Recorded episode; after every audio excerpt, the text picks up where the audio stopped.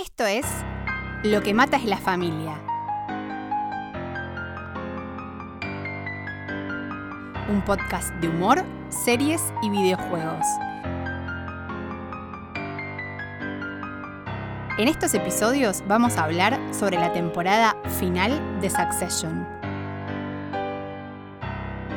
Pensado, producido, guionado y editado por el Malaguero y Mariana Levy.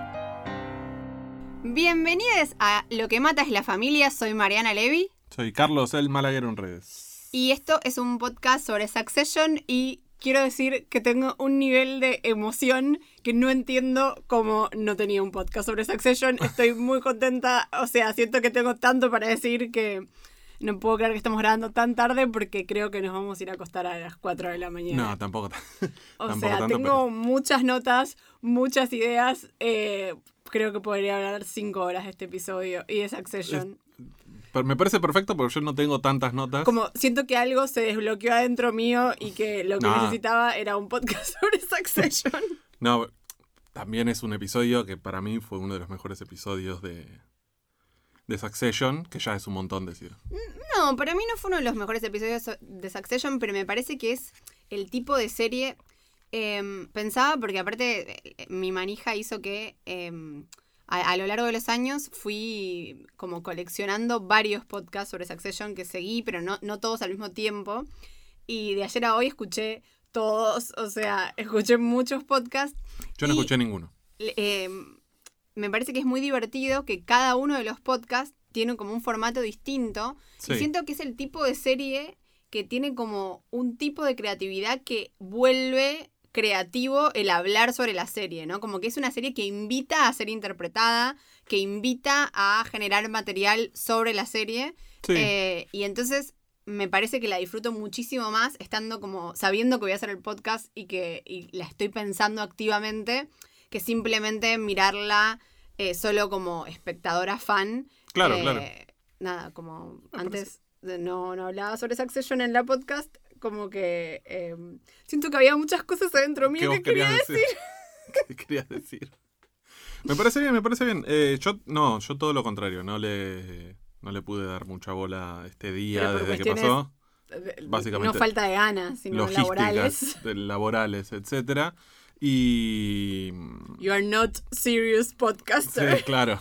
Y, pero sí tomé, tomé un par de notas que me, que me quedaron dando vueltas y traje algún, un- sobre un videojuego para, del que me gustaría hablar sobre toma de decisiones y qué rol ocupa, ocuparía en este videojuego eh, cada personaje de, de Succession. Tengo que decir que somos malos podcasteros y no jugamos al capitalismo, que yo pensé que íbamos a jugar en la semana. Eh, Sí. Así que bueno, la- lo, ten- tenemos pendiente. O sea, ¿sabes lo que fue encontrarlo? Es un juego de DOS, es un juego del 95, es- no es fácil. Para, como el público se renueva y tal vez están escuchando Lo que mata es la familia, pero no escucharon Lo que mata son los Cordyceps, eh, con Carlos y Antonia estamos eh, en obra en casa. O sea, tenemos la mayor parte del día gente, mucha gente trabajando en nuestra terraza. No, mucha gente, no. bueno, eh, Mucha gente, muchos días, sí. Bueno, anyway. Eh, la cuestión es que nuestro tiempo que, que podemos grabar también está como bastante limitado entre ma paternidad y gente con taladro. Sí, cortando fierros. Fíjate que está bien. Em, pero bueno, no. ¿Por dónde arrancamos? eh, arranquemos por, por El título. Por el título. ¿De, The Lions era? No, rehearsal. Rehearsal. ¿Y por qué Sí. yo leí The Lions? No tengo la más puta idea porque vos me dijiste algo de los Lions y yo no sé a qué te referís. Capaz que. eh, O alguno de los episodios. medio dormido igual Porque te acordás que cu- capítulo. cuando arrancamos anoche empezamos a ver el, el principio de la serie. Sí, y vos me es- dijiste, esto ya lo vimos. Sí. Esto ya lo vimos. En realidad era el principio de la serie. Yo ni me acordaba. Que está Eh. bueno también, después voy a retomar un poco el, el tema del principio de la serie. Pero bueno, el capítulo se llama Rehearsal, que significa ensayo. Claro. Y eh, en principio tiene para mí muchos niveles de interpretación el título. Por un lado se refiere a la rehearsal dinner, que es una, costumbre yankee, digamos, eh, muy graciosa a mi modo de ver. De gente Eh, que está completamente chiflada. Y no, no, no, está com- sí, está ge- gente que está completamente Mm, chiflada. Está completamente chiflada por, por el concepto del matrimonio como como ente, ente superador de la vida, como es un estadio superior. Yo sabés que Y es una cultura que, eh, si bien tiene cosas lindas, la- los yankees también tienen cosas horribles y conservadoras como te tenés que casar. ¿Vos Te tenés que, tenés, tu boda tiene que ser la perfección. Sabés que yo no hay nada que me parezca más ridículo que la obsesión yankee con las bodas, pero eso es como, digamos, como sociedad. Ahora, dentro del el individuo o la individua que se casa, es como decir, es como si, no sé, como si viniera un yankee y dijera, ah, los argentinos están locos porque sus bodas terminan a las 6 de la mañana y se comen un chori. O sea, no Sí, sé, está- son, es- son costumbres culturales y la eso, rehearsal dinner es una costumbre. Yo no lo estoy analizando desde, desde el sub- ser supremo, soy el máster del universe. Simplemente estoy pero- diciendo que tienen una obsesión con el casamiento que me parece eh, absurda. Pero porque lo estoy diciendo como argentino. Si fuera eh, yanqui o, no sé, mexicano de la frontera, capaz que digo, ah, mirá qué bien. Bueno, esto. no sé, pero me parece tal vez como, no sé, digamos, violento con otra cultura. Ay, ser violento con los yanquis, que, ¿quién pudiera? Bueno, no sé, no, no, no, no adhiero, no, yo quiero dejar as- asentado que no adhiero. Pero vos has ido a, a casamientos en Estados He Unidos. ido a una rehearsal dinner, fui a casamentos así tipo en las películas, eh, y muy gracioso, muy gracioso el- como la prima del campo, que mm, se casó una muy amiga mía y yo le quería llevar una chocotorta. Y estaba como pensando cómo hago para llevar el, el casancrem. eh, porque decía, no, no me va a aguantar en el avión y no es lo mismo hacerlo con cream cheese. Y entonces yo pensaba, bueno, puedo llevar las chocolinas, puedo llevar el dulce de leche, pero no puedo llevar el casancrem. Y estuve pensando en esto muchas semanas. Y Sí, cuando le conté a mi amiga, me dijo, eh, sí, como no quiso her- herir mis sentimientos, me dijo, no es ese tipo de boda. Como que, como diciendo, es una boda tipo Succession, o sea, va a haber como 200 mozos, eh, no, no da que la Caigas. prima del campo lleve la chocotorta. Pero yo quería como, no sé, soy así, me gusta cocinar para mis amigas. Bueno, cuestión que la rehearsal dinner también, la prima del campo, yo pensaba que era un ensayo, o sea, como se llama rehearsal, yo pensaba que ensayaban realmente lo que pasaba en la boda, pero no es así, al, al menos no en todos los casos es así. No en todos los casos, en algunos casos sí. La rehearsal dinner, por lo general, tiene que ver con que es un, un comité mucho más pequeño, o sea, solo como les íntimes, y que muchas veces, como en Estados Unidos es común que las familias vivan como medio desperdigadas, es el momento en que se juntan, como capaz los suegros con los consuegros, que muchas veces no, No se se- conocen, ajá. o el tío que vino de Oklahoma, lo que sea, entonces como toda la familia más cercana y amigas más cercanos, se juntan y a veces como que se conocen en esa situación, Sí. o es como una cosa de, bueno, tipo un poco de cachondeo así, de, de- de Sí. estar eh, calentando motores. Em, Sí. Cuando nosotros hicimos la convivencia, ¿te acordás que vino, creo que vino Mirta? Sí, vino tu madre, sí. Y ahí se conocieron con, con Cristina. Con mi madre. Sí. Eh, y entonces, Es, es nada, es lo mismo. ¿qué se puede decir que fue como un rehearsal Un rehearsal. No, eso fue, fuimos a un CGP y firmamos un coso por la obra social, lo mi mismo. vida. No, no sé si es lo Familias mismo. desperdigadas se juntan, se conocen los consuegros. Fuimos a Pertuti. No sé si era un Pertuti. En fin. Bueno, anyway, a nadie le interesa. Eh, pero entonces, por un lado, rehearsal se llama así por la rehearsal dinner, o sea, por esta escena como de ensayo Sí, eh, del Pero- casamiento de Connor y Willa. sí. Pero Pero- por otro lado, me parece que tiene muchos otros niveles de interpretación. En principio, eh, Succession, que esto es algo que me parece que me quedó como afuera de la vez pasada y que me estuvo atormentando, como el, el pajarito ese de la- las cosas de los tostis. Sí. Em, que es que Succession es una, una serie que tiene mucho intertexto teatral shakespeariano, ¿no? Sí. En principio, la premisa de la serie dialoga como muy abiertamente con una obra de Shakespeare que está basada en eh, otras cosas, pero básicamente como popularizada por William Shakespeare, Shakespeare que es El Rey Lear, Sí. ¿no? Em, que bueno, el rey Lear es un rey que básicamente va a dividir el reino entre sus tres hijas. Y entonces lo que dice es, le voy a dar el reino a la hija que me ame más. Y entonces, eh, entre las tres hijas, hay dos que son unas olfas, chupamedias, que lo único que quiere es que le dé el reino. Y después está Cordelia, que es la que realmente más lo ama, pero que no le miente. O sea, como. Entonces, básicamente, él en principio se lo da a las otras dos y se pelea con Cordelia, qué sé yo. Pero. Em, pero después se eh, entra en razón, se, se vuelve loco. Bueno, hay toda Sí. una serie de cosas, es una obra larga. Eh, pero bueno, la, la obra Succession dialoga mucho con el Rey Lear, pero más allá de, de el Rey Lear como premisa, Sí. Eh, dialoga muchísimo con Shakespeare en general. De hecho, eh, hay un episodio donde están eh, cenando con los Peers, creo que es la temporada 2, Sí. donde citan directamente a Shakespeare, o sea, se habla de Shakespeare directamente. Y en eh, el episodio pasado, o sea, el primer episodio de la temporada 4, eh, hubo gente que, además, digamos, el actor que hace de, de Logan es un actor Claro. shakespeariano, con lo cual, de hecho, hay un video en internet muy gracioso donde él le enseña a un que es un bebé A un- a un- a su dos nieto. años a, eh, a recitar To Be or Not To Be, el famoso monólogo de Hamlet. Y en el, en el episodio pasado dicen que hay dos monólogos que están basados en los grandes monólogos de Hamlet. De hecho, si se acuerdan, es un episodio que está todo el tiempo girando en torno a la muerte, Sí. a qué significa la vida, a si hay un más allá, ¿no? Como, bueno, obviamente son versiones súper libres del To Be or Not To Be, Sí. pero eh, como dialogando. Y en este episodio, el momento, el gran momento en que eh, Logan se sube arriba de las resmas Es de papel. Eh, que aparte a mí me pareció muy simbólico por el tema de justamente pararse sobre el papel, como lo vi, ¿no? Ya el papel, los Sí, diarios, no sí, sé qué, no existe.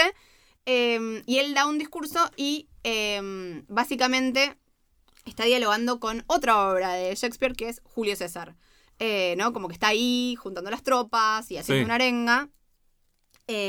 Bueno, nada, eso. Y- que también rehearsal digo, es una eh, palabra que remite claro, que- al al hecho teatro. teatral. Sí. Eh, yo, a mí me ha pasado por, por laburar en, en muchos años en oficinas de eh, asistir a este tipo de, de- de- de sucesos donde el CEO de la empresa se para adelante y empieza como a, a arengar a las tropas en un momento difícil. ¿Te acordás que...? esto sucede realmente. Sí, sí, esto sucede realmente. ¿Te acordás que en, en la de, de, de Dropout? Sí, lo tengo acá en mis notas. Sí, de hecho, quería también. decir que la gran escena de este año, o el año pasado, año digamos, pasado. Eh, de una serie con es- el- la misma matriz de escena, es una serie eh, que creo que está en Star Plus, que se llama The, The Dropout, Sí. que está basada en una historia real genial y actuada de manera genial por Amanda Seyfried, Sí. que es la historia real de Elizabeth Holmes, que Sí. básicamente consiguió que un montón de gente pusiera billones de dólares para una idea que era todo mentira. O sea, la, la serie es maravillosa, la historia real es maravillosa. Está basada en un podcast que también es maravilloso, recomiendo todo, pero hay una escena épica en la serie donde ella, eh, con una camperita muy característica, Sí. da como una arenga y todos terminan como "Ah", Ah. golpeándose el pecho. Es muy bueno. Sí, sí, es muy eh, lobo, del Wall, de, lobo de Wall Street. El lobo de Wall Street, totalmente. Y algo que me hizo pensar también, eh, no solo la, arenga, sino por dónde va la temporada, es en Silicon Valley, ¿no? Y no sé si te acordás la, la crítica que teníamos y por qué dejamos de ver Silicon Valley. Que es que en un Silicon Valley es una sí, sí. comedia de HBO Es- buenísima, graciosísima. Realmente las primeras temporadas, eh, las creo primeras temporadas, las primeras dos son espectaculares. pocas y- veces me reí en- tanto. sí, y en la. Creo que a partir de la 3 me parece que vas a hablar de esto, de que su problema es que se resetea y vuelve a empezar. Claro, como que parece que siempre están como girando en círculo, ¿no? Como un poco contando la misma me historia. parece. sí. Y, eh, Esto no fue ensayado, simplemente. ¿qué? lo- lo- vimos la- la- hablamos de esto miles de mil veces. veces. o sea, Nos, que- nos quejamos veces. viendo la serie un montón de veces. esto, vamos a contar un poco de, de backstage. Hmm. Carlos eh, tuvo que vivir toda mi, mi, mi carrera de, de guionista en formación, donde yo, como todo lo que entendía, lo iba diciendo Lo en iba voz diciendo en alta. voz alta. Entonces veíamos series y yo le decía tipo, historia A, historia B, historia C. O la sea, trama, está el punto medio de la Punto trama medio. Como que en sí. voz alta mientras veía la serie. Así que pobre, igual fuiste, algo aprendiste. Algo en aprendí, algo aprendí. Pero bueno, volviendo a eh, Silicon Valley, te dejo la pregunta para que la respondamos tal vez al final. Si sentís que Succession está cayendo un poco en lo mismo, en esta cosa de Silicon Valley, de repetir un poco siempre los mismos mecanismos y la misma trama, o no. A ver qué pensamos. Pero Dale. como que... Lo- lo voy a relacionar un poco con el juego que traje. Ok. Para después. Para después, después lo voy a contar. Se llama, el, imagínate, el juego se llama La Parábola de Stanley. Con lo cual no da absolutamente ninguna pista de lo que vamos a hablar. A menos que sea... Pero es un juegazo. Es un juegazo y tiene que ver con esto de caer en la repetición del- de una y otra vez lo mismo, pero Como en un loop. claro, pero ver si podés salir de ese loop ai- airosamente. Bueno, o el, no. psi- el psicoanálisis podría ser lo mismo, ¿no? Como tratar de salir de la repetición. Volviendo a rehearsal, al título Sí. del, del episodio, eh, más allá de lo teatral, ¿no? Como que, bueno, o, o relacionado con lo teatral, pero no necesariamente con Shakespeare, también la idea del ensayo, ¿no? Es como, bueno, fíjense que es la noche anterior a un, eh, un gran eh, trato, una, Sí. una firma de, algo Una importante. venta. Pero aparte, la idea de ensayo creo que tiene que ver con la idea de roles, ¿no? Como de que cada uno está haciendo un poco un papel, ¿no? Sí. Ensayar.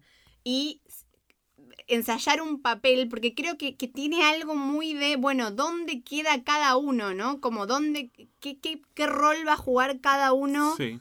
De acuerdo a, a ciertas decisiones que tome y de acuerdo a ciertas acciones. De hecho, incluso podríamos decir Willa, ¿no? Como cuál va a ser su rol si toma una decisión o si toma otra decisión. Sí. Y me parece que se jugó bastante eso también en, en el episodio y me hizo pensar también, bueno, en, en el nombre del capítulo. Sí. Seguí porque si no Ok, puedo seguir no, con esta tranqui. idea. Tranqui, me, Durante me parece que horas. está muy bien. Eh, nada, digo, si querés, eh, a mí me gusta esa escena, o sea, cuando arranca esa escena donde está um, Cousin Greg eh, llamándolo por teléfono a Tom diciendo, che, está el viejo acá. Sí. Está recorriendo los, los pasillos y mirando monitores. Y bueno, nada, gritó un poco y ahora está... Es espectacular. Y cuando el chabón, eh, cuando Logan se para atrás de uno y empieza como, no, no te fuerces demasiado, eh, No, tranquilo. está escribiendo un mail. Y, y por un lado, vos lo ves al chabón y te- te- te da risa, pero ya te digo, yo por haber laburado en oficina, he tenido CEOs que se paraban atrás de las personas y, los, y les criticaban su laburo, pero no estoy hablando de gerentes medios, no, estoy hablando de, de pibitos que recién entraban, ¿entendés? Y eran las personas más detestables del mundo ¿Te querés y los odiabas, pero al mismo tiempo, obviamente estás en una posición donde no puedes decir nada, porque básicamente vivís de, de que el señor te pague un sueldo. Sí. Y es una situación horrible que obviamente terminó con un montón de gente despedida por ese señor y al estilo Logan Roy, digamos como vos, él, él, él, se van, tipo, en este momento. Nada de guardar cosas, se van. Es como... Y entonces cada vez que lo veo actuando de esa manera, me, me- me produce como esto. Por un lado, me cago de risa, me parece genial, pero por otro lado digo, esto sucede en la vida real. Bueno, yo quiero recomendar un libro que tiene que ver con esto que decía de los roles y del ensayo, tiene que ver con toda esa secuencia Logan Roy en ATN y también tiene que ver con esto que decías de tu jefe. Hay un libro que, que a mí me enseñó a escribir, pero no tiene nada que ver con escritura. Es un libro de un sociólogo que se llama La presentación de la persona en la vida cotidiana. Eh, me lo hizo leer mi gran amigo y maestro Horacio Banega en un curso sobre filosofía y estructuras dramáticas. Sí. Y es básicamente un sociólogo que estudia los roles que cada uno eh, juega en la vida cotidiana. Eh, las actuaciones, dice él. Pero no lo juzga desde un lugar como, viste, como uno dice, ay, este está actuando, como que Sí. hay como... un-". No, él no lo juzga moralmente, sino que dice que no hay otra manera de vivir en sociedad. O sea que, por ejemplo, Claro. yo estoy acá y estoy como actuando como la persona que habla en este podcast. Pero después voy a, voy a verla a Antonia dormir y no estoy, no soy la persona que No. está en el podcast, sino la mamá de Antonia, ¿no? Y es otra actuación. Entonces, como Sí. que cada persona tiene diferentes auditorios y diferentes actuaciones. Entonces, todas esas actuaciones tienen un front, que es el lugar donde hacemos la actuación, y tienen un backstage, que es el lugar donde vos estás preparando justamente el Claro. rehearsing, ensayando esta actuación. Eh, y me parece genial como escena de backstage el momento en que Tom se baja del auto, digamos, le dice al chofer, déjame acá, y corre por el estacionamiento, Sí. ¿no? Y después cuando llega, él llega todo como completamente compuesto, como no, eso no sucedió, Sí, como sí. que prepara su actuación, pero eso es algo que justamente la- el destinatario de la actuación, el, audi- el auditorio, que es Logan, no tiene que enterarse No, no, de no. ese backstage. Que obviamente usar el backstage y todo eso eh, se usa mucho en comedia, ¿no? Como bueno, lo que pasa delante y lo que pasa detrás y qué pasa si a un personaje lo encuentran en ese backstage. Obviamente que, que produce mucho humor. Pero además, algo que dice Goffman en este libro es que algo muy importante del mundo laboral es que no es solo importante trabajar, sino hacer que uno trabaja. Totalmente. Porque si vos estás trabajando de una manera que parece que no estás trabajando, no estás haciendo bien tu trabajo, porque justamente se te para Logan Roy atrás eh, y es, eh, digamos, este, tiburón y vos Sí. trabajás para tiburón, eh, tenés que hacer que estás trabajando no solo eso, sino que estás trabajando como muy ajetreado. De hecho, una Sí, vez sí. un productor de televisión me dijo que parte de su trabajo era parecer estresado. Como que si él Claro. ya había hecho todo, un productor de piso, hacíamos un programa en vivo, me decía, si yo ya tengo todos los invitados para el día, no sé qué, igual tengo que estar caminando por el canal como fingiendo que hablo por celular enojado. O sea, porque era parte de su trabajo. Él tenía Sí, sí, como sí. que vender eso. Eh, sí, sí, sí, sí. Yo eh, en un momento, eh, creo que cuando empezamos a salir, o no, antes de eso, eh, cuando trabajaba en, en- creo que era para Telecom, en un momento mi trabajo consistía en llegar los lunes a las 8 de la mañana, apretar un botón y mi trabajo de toda la semana se había hecho. ¿Cuál Desmond? ¿Cuál Desmond Tal Hume? cual. Y el resto de la semana fingía que trabajaba, pero realmente fingía que trabajaba. Eh, tenía Excel, así aprendí a diseñar en Excel, por ejemplo, o a programar más cosas en Excel. Estaba todo el día tratando de fingir que trabajaba, pero por un lado no quería hacer más, más trabajo para esa empresa, porque me caía muy mal, pero me pagaba un ¿Pero qué era ese sueldo. botón que apretabas? Yo era auditor de cosas, no importa, pero era, era- había hecho una macro en, en Excel, un, programado una cosa en Excel donde eh, básicamente iba y tomaba documentos de todas las computadoras, de, todo el- de todos los pibitos que trabajaban ahí programando y demás, y las analizaba y contaba cosas y... nada. Bueno, pero vos te habías simplificado el trabajo, digamos. Si vos no te hubieras programado eso, no apretabas un botón, lo hubieras tenido que No, hacer claro. manual. Exactamente. Es, entonces yo después fingía todo ese trabajo que ya hab- había programado. Digamos, resuelto. Había resuelto. Eh, entonces, cuando, cuando yo lo veo al, al chabón diciendo, tenés un solo mail, pensaba como, sos un hijo de remil puta. O sea, pensaba, me imaginaba al chabón con la computadora diciendo, y yo me imagino un montón de gente de pensar, de haber sentido lo mismo, de, sos un hijo de puta. Pero más Por- allá de ese momento, a mí otro momento que me pareció muy de millo, muy de millo, como tremendo, es el momento de las pizzas. Ese momento me pareció eh, así de una bajeza. Cuando él entra como en esta cosa ansiosa de que quiere hacer rendir a ATN Ah, sí. y ve que, que- que compraron pizzas para que estén calientes y dice tipo, eh, no, calientes en las anteriores, tipo como diciendo, así nadie llega rico, ¿no? Como se están comprando pizza todo el tiempo. O sea, una persona que para ir a downtown se toma un helicóptero, Mm, sí, sí, digamos, y está pichicateando con las Em, Sí, todo, todo el, el, el- el- discurso de él de, bueno, vamos a hacer de ATN esta cadena y nos vamos a, agarchar a, todo el resto y los vamos a- vamos a decir cualquier cosa y no van a poder creer que lo estamos diciendo y cuando se den cuenta ya vamos a estar arriba de todos y nos los vamos a comer y no sé yo. Es, es tan real, a mí me sonó como un discurso súper real que obviamente eso no es un discurso que gen- en general se da hacia el público, sino más en mesa chica, digamos. Pero eso es algo que sucede y, y obviamente digo, lo, están, lo estamos viviendo en los últimos cuatro o cinco años de él como una especie de contradiscurso del progresismo de... eh, ah, así que no puedo decir esto, mentira, me chupo un huevo, lo voy a decir igual y hay gente, y un ejército de gente que me va a aplaudir por eso, porque se siente oprimida por un, un avance Sí, progresista. como una sensación incel, o sea, un discurso anti-woke. Sí, digamos, Una exactamente. reacción a... Pero que es lo más normal, que digo, an- ante una reacción de un lado, siempre viene una oleada que contrarresta, pero Sí, eventualmente, eventualmente el mundo avanza, digamos. No, no es lo mismo, digo, si miras 20, 40 años para atrás, el mundo va avanzando. Obviamente que quedan algunas cosas eh, de, de costumbres anticuadas o, o conservadoras o tradicionales. eh, pero eventualmente uno quiere creer que el mundo avanza. Bueno, el otro día escuchaba un estudio que decía que en realidad en la historia de la humanidad los periodos de reforma son muy breves Claro. eh, y hay que tratar de, como hagamos, hagámoslo mientras podamos, digamos, Sí. como que en esos momentos podés meter, meter, meter, pero después siempre vienen largos periodos como de respuesta a eso. Totalmente, totalmente. Digo, eh, no sé, pensando así cortito para atrás, eh, la- desde la caída del muro de Berlín hubo un periodo ahí, periodo cortito, donde hubo como una breve... eh, bueno, ahora podemos, eh, incorporemos y el, capitalismo triunfó y no sé qué, y después fue como, listo, conservamos hasta, para mí es el auge de Internet y como, bueno, re- remodelemos la, la economía global, no sé qué, y ahora para mí estamos en el medio de un quilombo que es las inteligencias artificiales y, y demás, donde yo no tengo ningún pronóstico positivo sobre eso en general, pero siento que de alguna manera nos vamos a tener que acomodar.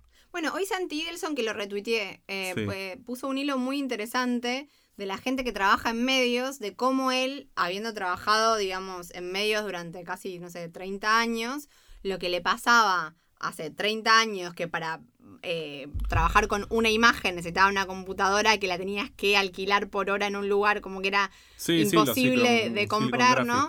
Eh, y, va, y fue contando cómo el avance de la tecnología en algún punto democratizó un montón el acceso a determinadas cosas, como que no todo es malo. Yo soy re apocalíptica igual, creo que está todo mal, pero digo, tam- tampoco para tener solamente esa mirada. No, no, por eso. Digo, y, y ese pequeño discurso de, de- de Logan Roy es un poco un reflejo de eso, de lo que estamos viendo de noticieros, eh, digamos, es, es un poco un Fox de Estados Unidos, ¿no? De la cadena ATN.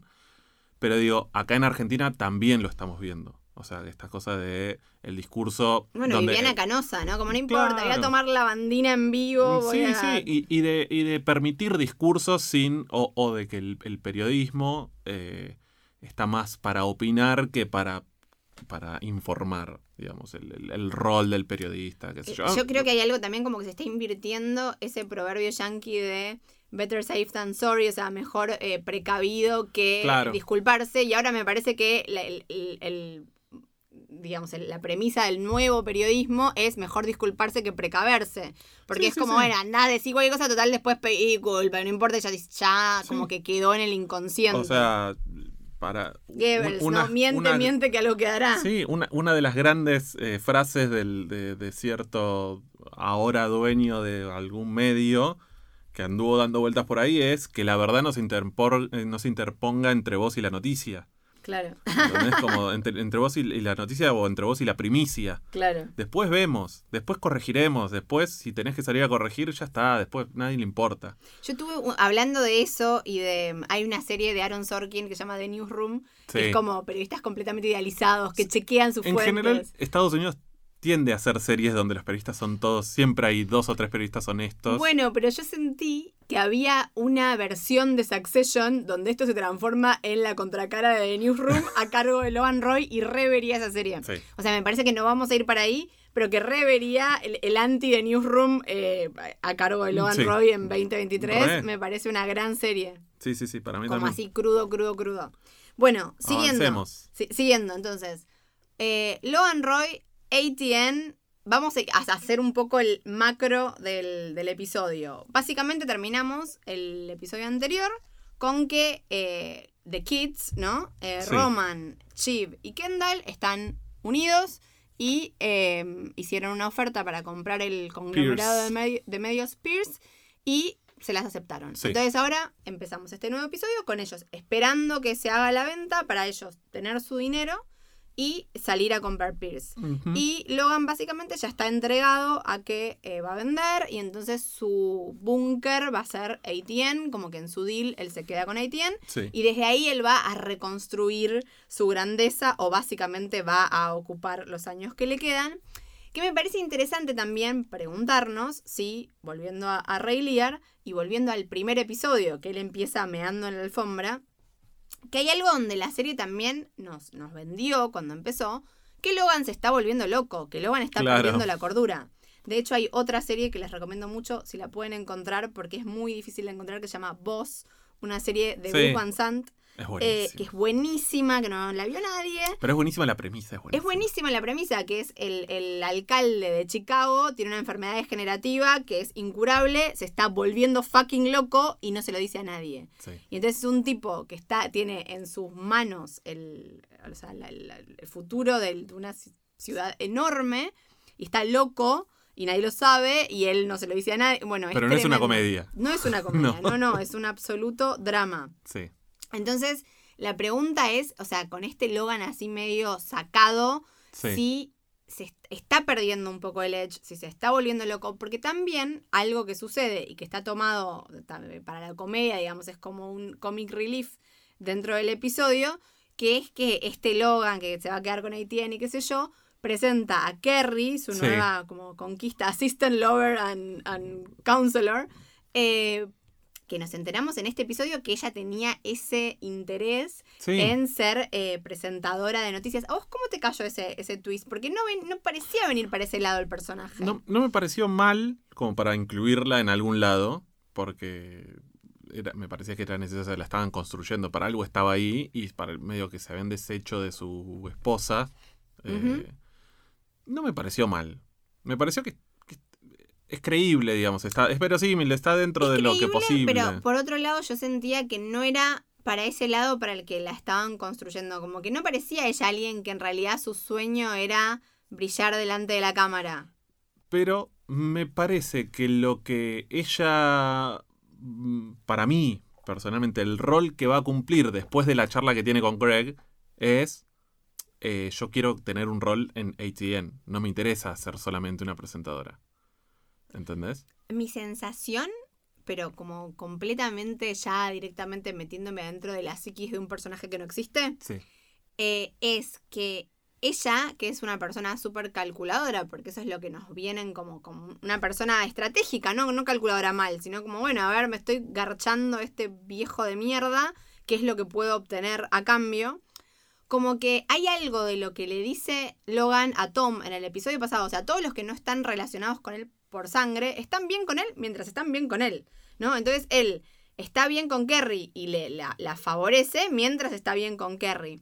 Entonces siento que hay algo de que más allá del dinero que ella pueda sacar cash, o de que le compre un departamento, lo que sea, la fama es algo transaccional que ella puede obtener y algo que él no le puede sacar después. Si ella logra, por ejemplo, ser famosa, es algo con lo que ella se queda más allá de que Logan es, es como, como Claro, si le claro. comprara un terrenito. O sea, como los de Gran Hermano, no, de verdad. Como que, a ver, ¿qué es lo que ella puede eh, obtener de un vínculo con alguien como Logan? Y bueno, si ella logra hacerse un nombre delante de cámara, una cara conocida o lo que sea, eso es algo que ella después puede monetizar, aunque ya no esté bien con Logan, ¿no? aunque Logan se muera o aunque lo que sea. Sí. Entonces, para mí, por cómo venían construyendo el personaje, yo lo sentí más como algo así que como una mina que vino de Minnesota y, y siempre soñó con ser famosa delante de Sí, cámara. no, No, para mí- me da esa sensación. Por eso te digo, para mí lo que ella quiere es, bueno, crecer ahí adentro, como bueno, no, no me voy a quedar al lado de este viejo hasta que se muera, simplemente siendo su asistente.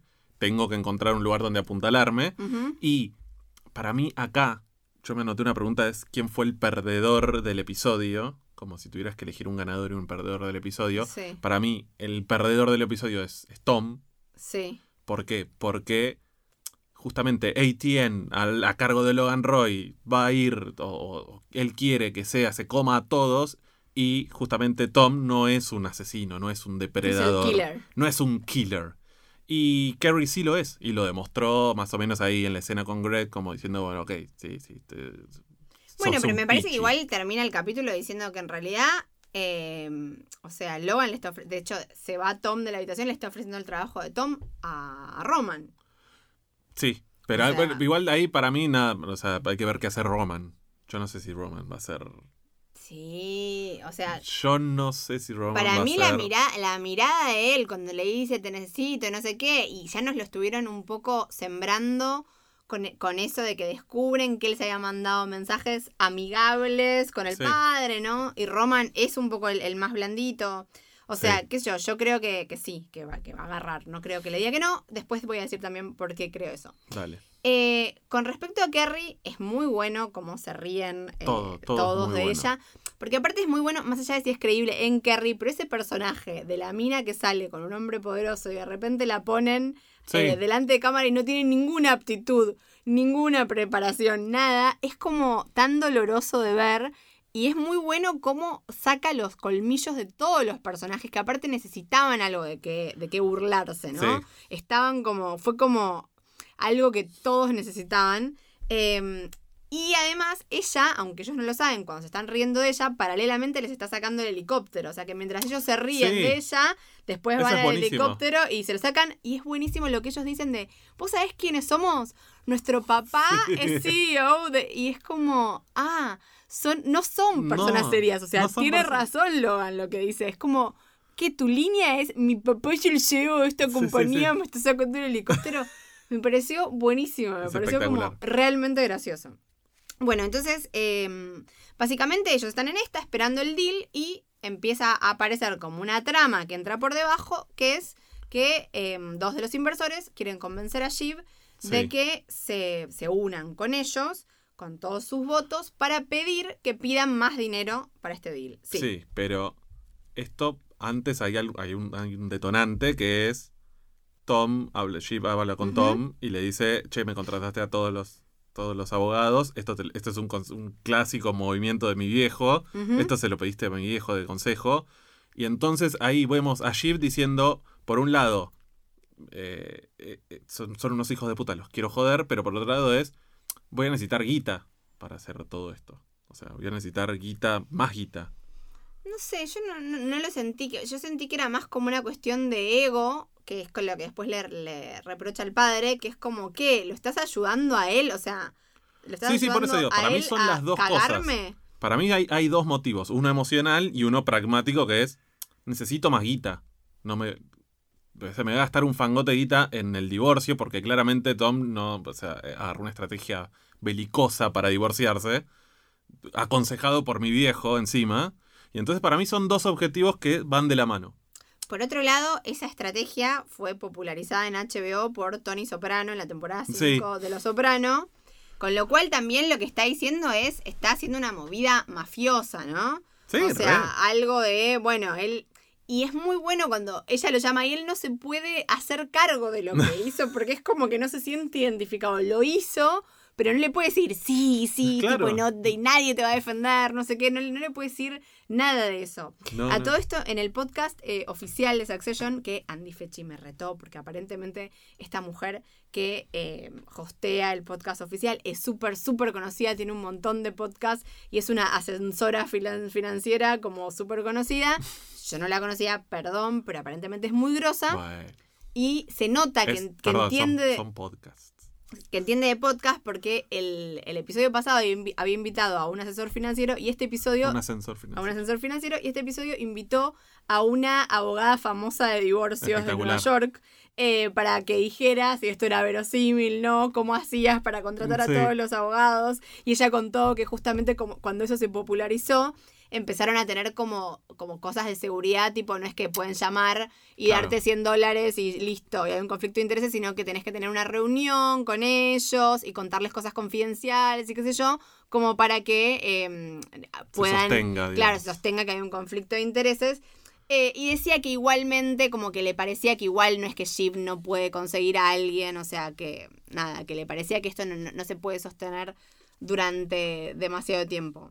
Sí. Por otro lado, yo siento que, eh, que no me da la sensación de que esto vaya a ser, ah, ahora la temporada es tipo una temporada de juicio, de divorcio de ellos dos. Mm, No, no. creo que vayamos Puede- a ir por ahí. Puede que haya algo más, pero no, no, no me parece que se. me parece que se va a resolver más rápido de lo que, de lo, que lo, lo plantean. Eh, Yo creo que se van a volver a liar. Yo creo que justamente Logan lo va a cagar a Tom. para mí hay- hubo algo al final de la del episodio donde ella agarra el teléfono y. Y siem- vos viste que siempre durante el transcurso de la serie, cuando ella tenía como que consultar algo, su consigliere, su confesor, lo que fuera, era Tom. Digo, lo llamaba a Tom y hablaba con Tom. Y para mí hubo algo de ella agarrando el teléfono al final y no llamándolo que nos da una cosa de me falta algo. A ella, a le falta, le falta esa, esa parte, esa pata, digamos, de, de, de- de su proceso de, de pensamiento, digamos, de resolución de problemas, lo que Bueno, fuera. de hecho, no, no me acuerdo dónde leí o escuché o, le- o leí un tuit que decía que es muy loco que finalmente el que tiene la relación más funcional es Connor, que básicamente está casando con su eh, eh, prostituta, Sí. digamos.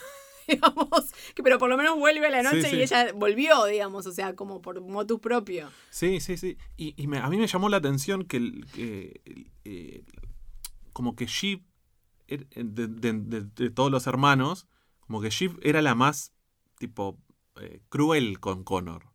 ¿Entendés? Como enseguida los que, lo quería dejar afuera, como, che, no vamos a juntarnos, lo Le dejamos chupa, un acá. le chupa Le- un huevo absoluto. Total. Pero yo no sé si siempre fue así. La verdad que no recuerdo en el resto de la temporada, de, de las temporadas, si siempre fue así. Sí, ella siempre fue la más fría. Pero con él, particularmente. Me o parece que es con todos, lo que pasa es que en ese momento a los otros los necesita y a él no. Yo no, no tengo el recuerdo exacto de. Pensá de que ella en su propia boda le dice al marido, abramos la pareja. O sea, me parece que, que así como decimos que los yankees tienen esta cosa idealizada del casamiento, Shiv no la tiene. O sea, a Shiv no le parece tan importante tampoco. No, no. Al mismo tiempo le parece que es todo una charada. De hecho, lo es. Y no sé, como que no, no, no me parece que tenga la capacidad Shiv de emocionarse con casi nada. Y definitivamente no con ese tipo de cosas. Y, y no con ese hermano. O sea, no sé si con alguno. O sea, lo único que la, que la puede emocionar es emocionar de alguna manera este tipo de cosas como la traición, la traición, ¿no? Sí. Que tienen una línea que es muy difícil de traducir, que es buenísima, cuando se dan cuenta que, que Logan la cagó a Kerry, que hablemos un poco de eso y de la estrategia que usa Logan, que es Sí. buenísima, eh, que le dice em, como algo así como, lo tradujeron como perdiste la virginidad de la traición de mi padre, una cosa así. Pero la, la frase que usan tiene que ver con Pop the Cherry, que Pop the Cherry es como una. eh, como una manera de decir perder la virginidad. Sí. Eh, pero dice Pop the Betrayal Cherry. Es como muy buena la frase que usan. Es como Claro. muy genial como frase. Pero volviendo a esto de que Logan traiciona a Kerry, Sí. es muy buena el mini arco que tiene, ¿no? De, cuando le va a decir a Tom, ¿viste la audición? Y no le Sí. dice, poné a mi amante, sino como que es buenísimo como Tom está intentando entender qué es lo que tiene Sí. que hacer y dice, no, es bueno. Me hizo acordar mucho a la escena de Being John Malkovich cuando él empieza a adivinarle el nombre. Que, Sí. que dice como, oh man, now. Algo que vos usás mucho Sí. como recurso humorístico acá en casa. Sí, porque me- siempre me dio mucha risa esa escena y me parece En- buenísima la cara de Tom, que está en- tratando de adivinar. En The Office, temporada 8, que es cuando ya se fue Michael Scott, y está este actor de. de- ay, no, se me fue el nombre, pero no importa. eh, en un momento viene como. es- es el CEO de la empresa. Y entonces el CEO de la empresa aparece rápido y le dice a Andy, eh, que ahora es el nuevo je- jefe regional, le dice: eh, Va a venir mi esposa. Bajo ninguna circunstancia le digas que eh, puede trabajar acá. Y entonces aparece la esposa y dice, bueno, sí, esta es mi esposa, no sé qué, ya me imagino que algún lugar le podemos encontrar, ¿no es cierto? Y Andy no sabe qué hacer y está todo el episodio tratando de descubrir qué es lo que realmente quiere el tipo que, que haga. Y es, es muy bueno. Es buenísimo, bueno, pero esto está jugado con, Ah, con- Logan cuando Sí. se da cuenta de que es el hazme reír, ¿no? Y de hecho, eh, hay que pensar por qué la deja fuera de la reunión a Jerry. Si la deja afuera de la reunión porque se estaba riendo de Kerry o porque siente que está del lado de Matson. Sí. eh, no, para mí es porque está del lado de Matson. No sé. Es, un tipo pragmático, es, es claramente es un tipo de negocios. O sea, lo, lo dijimos, creo que lo dijiste vos el, el- el episodio pasado. Y en este está demostrado. O sea, ese tipo es un hijo de puta, pero es, es bueno en los negocios. O sea, entiende exactamente lo que sucede. ¿no? Es un gran lector de personas. Eh, obviamente eso le cuesta su relación con hijos y con, y con demás, con todo el resto del mundo, digamos, pero para mí no es un ay, te reíste de mi amante. Le chupa un huevo. Para mí le chupa un huevo completamente. Volviendo entonces a lo que pasa en el episodio, toda la trama del episodio gira en torno a que eh, está supuestamente todo cocinado y eh, instados un poco maquiavélicamente por Shiv, Sí. eh, empiezan a dudar si Sí. tienen que aliarse con estos dos, que ahora no me acuerdo el nombre, Sí, Stan- Eh, Stanley. no, No, Stanley- Stewie y. Stewie y- y no me acuerdo No, el nombre. bueno, importa. Bueno, pero con los dos inversores más grandes sí. para pedir más plata o no. El tema es que si piden más plata se puede caer el deal. Y aparentemente Kendall y Roman no están en esa. En el medio está toda la cosa de que se está por casar Connor. Cuando ellos llegan a la, a la cena de ensayo, básicamente Willa está yendo, ellos no entienden qué Mm, pasa. sí. Y después Connor le dice, no, sí, Willa se paró ahí, que sería otro discurso que queda fuera de campo. Digamos Sí. que no lo vemos, que está como relatado. Igual a mí me parece que es una buena decisión Sí, no verlo. re. Bueno, Willa se paró y dijo, eh, esto es un error, no me quiero casar, y básicamente se encerró en el baño 40 minutos y después se fue con las amigas y Connor la está, la está siguiendo como con el GPS. El GPS. Eh, y entonces todo esto sucede, las conversaciones de negocios, mientras supuestamente intentan Sí. consolar a Connor que quiere ir a un karaoke porque lo vio en las películas y es como todo lo que sucede ahí es muy, muy, muy bueno.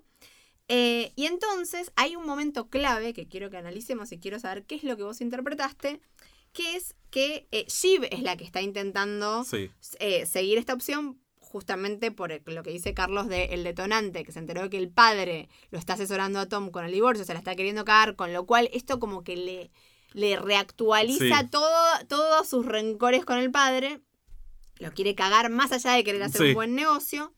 Y eh, me parece que hay dos momentos clave. Uno, que siento que está linkeado completamente con el final, que es cuando Roman dice, che, pero pará, no queríamos comprar Pierce, o sea, queríamos Sí. comprar Pierce, porque hay otro momento en el episodio anterior donde él dice, che, pará, pero estábamos haciendo los 100, o sea, yo estaba copado con eso, puse un montón de tiempo y, y- y emoción en eso. Y hay algo de esta cosa caprichosa de Shiv y de Kendall, donde en algún punto Roman también se siente un poco boludeado por Sí. ellos. Porque dicen, che, pará, yo ni siquiera estaba entusiasmado con lo de Pierce. Me entusiasmé por ustedes. O sea, me entusiasmé porque lo que me entusiasmaba era hacer algo con ustedes. Claro. Pero siento que justamente me parece que Roman también se da cuenta que ellos no son serious people. sí. Porque hay algo de, de decepción en él. Cuando dice, che, pero íbamos a hacer esto, ¿qué no les importa? Si, si por, que por 100 millones más, o sea, vamos a hacer peligrar el deal. Si lo que nosotros tendríamos que querer es vender, llevarnos la plata y comprar lo que supuestamente queremos comprar. O sea, estamos Sí. pensando en hacer eso, entonces, ¿por qué no? Entonces, me parece que también esta decepción tiene que ver con que Roman finalmente termine escuchándolo al padre. Sí, sí, Porque sí. también dice, Con- che, estos dos me pueden cagar en cualquier momento. O sea, no me cagan porque me necesitan, pero no les importa lo que yo piense. Eh, y, y- y Roman cuando va al padre, cuando finalmente llega- vuelve al padre, eh, se ve claramente en su actuación, en su, en su postura y en, en la respuesta que da es, él no, no me da la sensación de que él crea que esta vez va a ser diferente. Como no es que vuelve porque pensando, bueno, esta vez por ahí mi papá se va a portar bien conmigo, no sé qué. Sim- Simplemente es como entre esos dos tarados y, y- y mi viejo, prefiero, bueno, hagamos, claro, hagamos el negocio, ya está. Me voy a, me, me quedo acá hasta que, nada, sí, ya estuve acá. Bueno, y el otro momento, Sí, perdón. sí, Eh, no, dale, dale, dale. Sí, sí, seguí. que el otro momento es cuando a Kendall le suena el teléfono, que yo pensaba que era Stewie, porque Stewie dijo le voy a llamar a Kendall, y no, es Matson. Matson, eh, Alexander Skarsgård, Sí, tomándose una, una gaseosa, como desvelado, que le dice, em, yo sé que ustedes están pensando en aliarse con Stewie y pedir más plata, más plata no hay, si ustedes me piden más plata, yo eh, me, Me ba- voy, me bajo. me bajo del deal. Mi pregunta es, Sí. Matson, ¿vos sentís que lo llama siendo, siendo sincero o es una estrategia, está bluffing y en realidad no se va a bajar del deal, sino que lo quiere asustar? O sea, Sí. por otra parte, ¿por qué lo llama a Kendall? Y la otra pregunta, ¿por qué Kendall hace lo que hace cuando Matson le dice esto? Voy a empezar por el final, como hacen los, los, los, eh, directores técnicos en las Dale. conferencias de prensa post partido. Voy a empezar por la, por la última.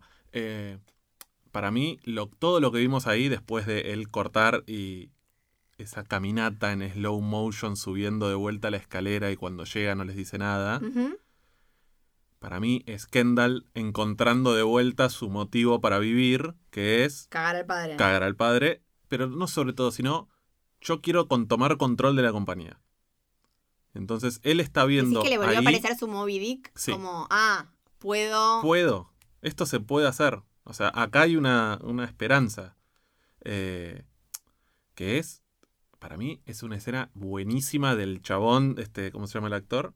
Eh, Ay, no me acuerdo. Dios, qué desastre. Eh, siendo ese actor, que, o sea, su, su actor, eh, su método, digamos, siendo un actor método que es, él prácticamente está, está caminando como Logan Roy, ¿entendés? Está caminando como Brian Cox, esa subida. Ah.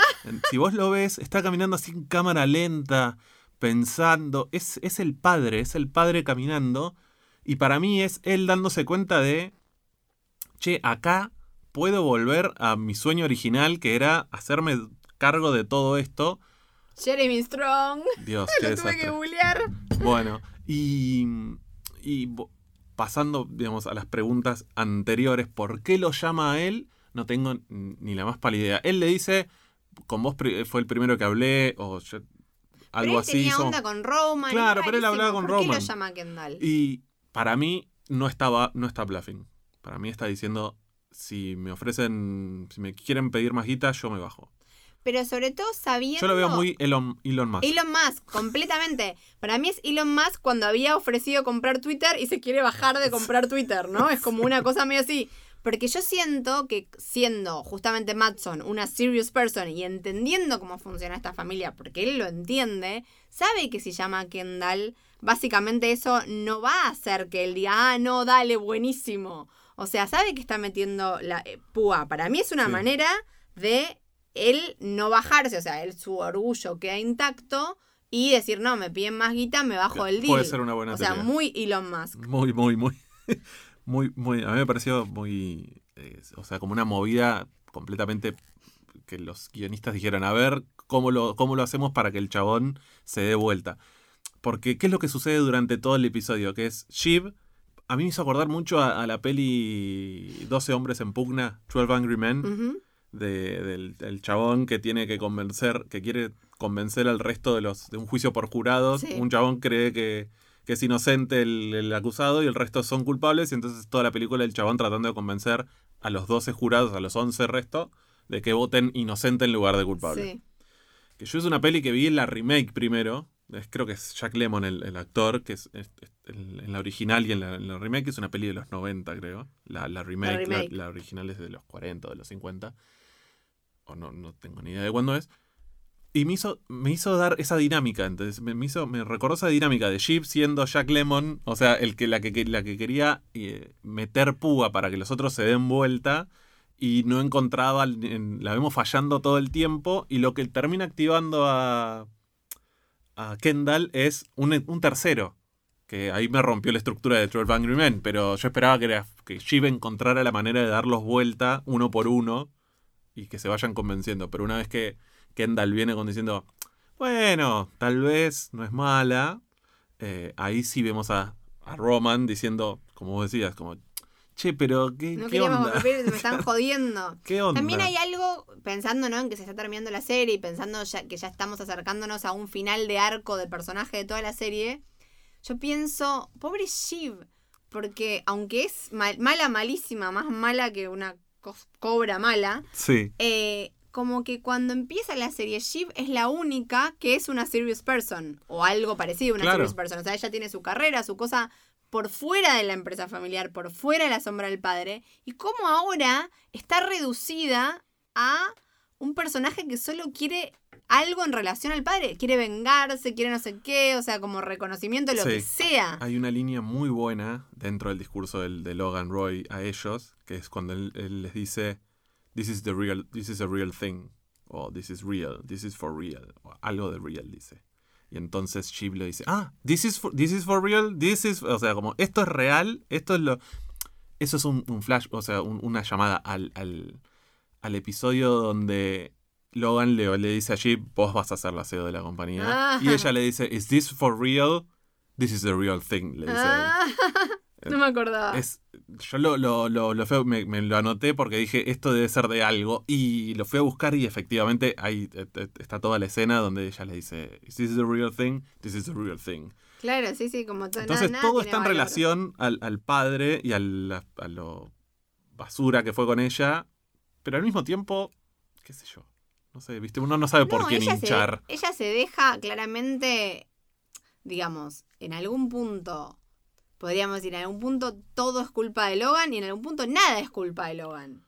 ¿No? Como ellos también son parte de dejarse, dejarse eh, justamente como por, por ver Sí. los espejitos de colores y la guita y el oro y no sé qué, y bueno, se dejan succionar por ese coinor, Sí, ¿no? yo eh, haciendo eh, un raconto de, de la escena de, de- de Logan con, con- con los hijos, esto de cuando él les dice, bueno, a mí no me gusta decir, pedir disculpas, pero si lo que necesitan tanto, acá va. Sorry. Sí, sí, sí, la disculpa. peor disculpa del mundo. Y al que está mirando en ese momento es a, a Roman. No los mira al, al resto. Lo está mirando a él. Entonces, para mí, Logan fue a esa reunión con el, único objetivo de ir a buscar a Roman y romper esa alianza, definitivamente. Ah, ok. Como que Connor justo estaba ahí. Kendall es imposible. Sheep veremos. Pero el que fue a buscar fue a, a- a- y lo mira a él y le dice sorry. igual es genial cuando después pide disculpas por lo del helicóptero. O sea, como que me parece que es alguien como que. Un elefante en un bazar como que ni se da cuenta lo que le hace a la sí, gente. sí. Es como, bueno, nah. no, no tiene ni la capacidad de eh, en su cabeza usar una inteligencia artificial No. que simule empatía. No. O sea, directamente no tiene esa capacidad. Sí. Hay algo, eh, bueno, en ese, en toda esa secuencia larga, ¿no? Que, que se citó mucho en, en las redes, en las reseñas, no sé qué, que es el monólogo de Connor. El- ¿No? sí. Cuando Connor, como que en algún punto, él diciéndoles, o sea, ustedes están peleando por eso, por algo que yo directamente nunca, tuve. Nunca tuve. O sea, y él toma una actitud como de superado, de bueno, yo como justamente mi superpoder, como nunca tuve amor, es que Sí. no lo necesito.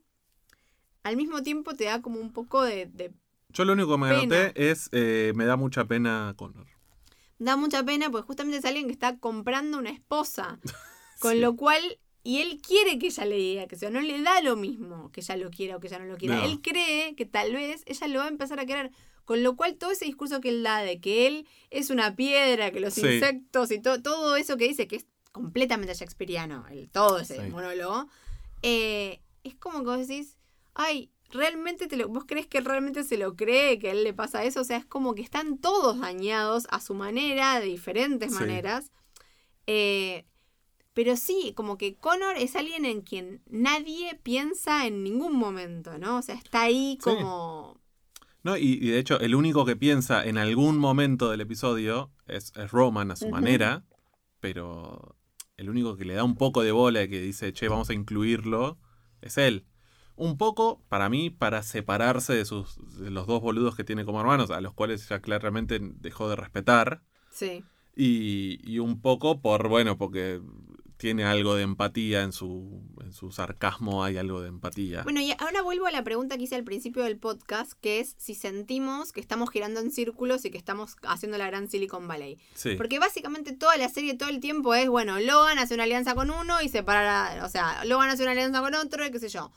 Y justamente se sentía como algo nuevo en el episodio anterior que finalmente los tres hermanos habían podido unirse y ahí cambió la dinámica Sí. cuando los tres hermanos estaban unidos. Pero si volvemos a, bueno, ahora Logan está con Roman y no sé qué, como que no sentís que es un poco, uff, volver un poquito a lo mismo. Es un poquito volver a lo mismo. Pero al mismo tiempo es una serie que en la misma, en la, en la, en la repetición de la, de la, de la trama, no de la trama, de, de esta de estructura, ha salido siempre para distintos lugares y ha encontrado como siempre combinaciones distintas. Bueno, yo tengo la teoría del espiral. O sea, una cosa es caminar en círculo y otra cosa es en espiral. Claro. Porque en realidad nunca pasas por el mismo lugar. La teoría del espiral es una teoría que viene de cuando yo daba clases de inglés. Que es que básicamente una, el inglés tiene una estructura gramatical tan simple que en realidad después de nivel 3, 4 de inglés siempre ves los mismos temas. Solo Claro. que los vas viendo con mayor profundidad. Y yo siento que el espiral, en el caso de, de Succession, está a la inversa. O sea, creo que, como diría Nietzsche, primero se ve como tragedia y después como parodia. O sea, siento que estamos repitiendo lo mismo que al las primeras temporadas, pero ya, justamente porque ya lo vimos tantas veces, que ya ahora es como parodia. O sea, nadie, ni los espectadores, ni nadie se lo puede tomar completamente en serio. O sea, es trágico, pero a la vez es cómico. Sí, sí, sí. Y al mismo tiempo creo que estamos viendo lo que ellos, los hijos, y Logan, pero sobre todo los hijos, vivieron toda su vida.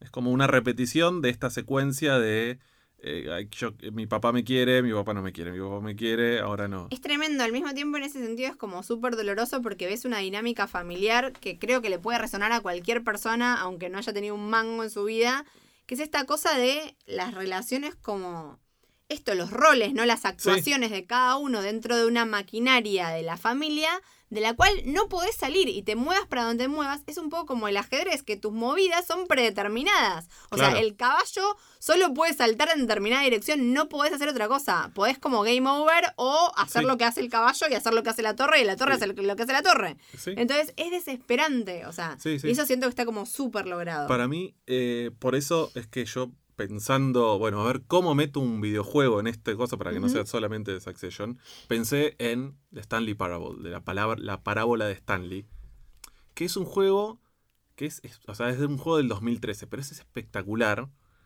porque es un juego que la, la venta del juego, viste, la sinopsis del juego, si yo te dijera, bueno, esta es la sinopsis, el, el one-liner del juego, ya te lo vende como una cosa rarísima, que es, vos sos Stanley, pero tampoco, pero no sos Stanley. O sea, es un juego en primera persona y hay un narrador. ¿Sí? Y entonces, vos sos Stanley y estás en un edificio de oficinas abandonadas. ¿No? Como no hay no abandonadas, sino estás un- en tu trabajo de todos los días en una oficina con una computadora, arrancas ahí y hay un narrador.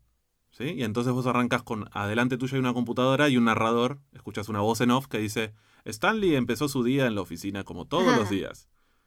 Y prendió la computadora. Y entonces se queda en silencio. Y entonces te aparece un botón ahí que dice prender computadora. Y entonces vos vas y prendes la computadora. Después de prender la computadora, se paró a tomar una taza de café. Bueno, medio Severance. Tiene mucho que ver con Severance. O sea, tiene, tiene un montón de eso. Y en un momento, vos te das cuenta como jugador que podés tomar otras decisiones. Que podés no hacer lo que, Que te dice podés la voz. no hacerle caso a la voz. Pero la voz empieza a reaccionar a tus decisiones. Y entonces empieza como un juego donde A tratar de guiarte a hacer lo que. como a, a- a la, Claro. a la huella.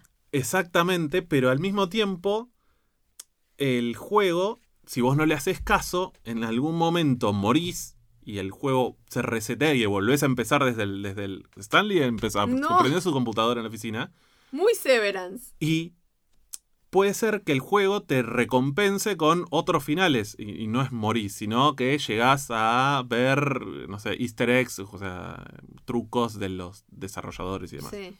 pero es constante la o sea, te, te dan muchas ganas de volver a jugarlo cada vez para ver qué otra cosa podés encontrar. Y que, en definitiva, el que es responsable del- de cómo sucede el juego sos vos y no el desarrollador. O sea, no el que hizo el juego. Sí. Pero si lo volvés a pensar varias veces, decís, no, pero en realidad el tipo ya tiene todo Todas las predeterminado. predeterminadas, Y claro. soy yo el que simplemente estoy eligiendo una por una todas las opciones. Por eso me hizo acordar esto y, y pensaba como, en, este, en esta serie, Logan es una especie de narrador y los hijos van cumpliendo distintos roles de, de jugadores y él les, les va dictando o no con sus silencios o con sus, con Sí. sus órdenes eh, para dónde tienen que ir. Y siento que Sí, el- completamente. Y cada uno está de- moviendo, creyendo que tiene libre albedrío, pero en realidad no. no. Porque siempre están en relación a Logan. Sí, O por sea- eso. Por eso me, me quería traer este juego que es de Stanley Parable, la parábola de Stanley. Es así que que lo- En realidad, vayan a jugarlo. esto que dice Logan de eh, no son personas serias, también creo que se podría leer como el de Miurgo acá soy yo. Claro. O sea, ustedes son mis personajes, son mis creaciones y sin mí no son nada. Ustedes no tienen agencia, o sea, ustedes no pueden No. decidir por sí mismos. En ese sentido no son personas. Son, no, no son, creo que ahí volvemos a is this real, ¿no? Claro. Is this for real? Como que él está diciendo incluso como ustedes no son reales, o sea, no son serios ni reales. La única persona que acá puede decidir algo soy yo. Yo soy el creador máximo. Yo me voy a subir a unas resmas y voy a decir lo que las reglas de este universo, ¿no? Entonces, eh, creo que hay algo de eso y que tiene que ver nuevamente, me encanta que entre la última temporada y esta haya surgido el concepto de Nepo Babies, porque Sí. creo que es perfecto para hablar de Succession. Como cuando ellos dicen, no, porque nosotros acá estamos haciendo un negocio, bla, bla, bla, es como tan de Nepo Babies, porque es tipo, están haciendo un negocio con la guita que van a heredar de un arreglo que hizo tu mamá en un divorcio con tu papá, o sea, como que ellos nunca hicieron nada, o sea, simplemente nacer, y eso se lo deben a Logan. Entonces es tremendo, o sea, es como tremendo. Sí, sí, al mismo tiempo ellos no pidieron nacer. No, pero es como, bueno, es una deuda que nunca vas a poder pagar, aunque no lo hayas pedido. Mm, Vamos a ver. No, no, no de eh, años de psicoanálisis. No, no es que vamos a ver. psicoanálisis. ¿Qué es el psicoanálisis? Bueno, eso es para, para otro podcast. Es lo que mata es el psicoanálisis. Podemos hacer otro podcast. Bueno, ¿qué crees en- en- en- desde el punto de vista de Logan? ¿Por qué crees que Logan va?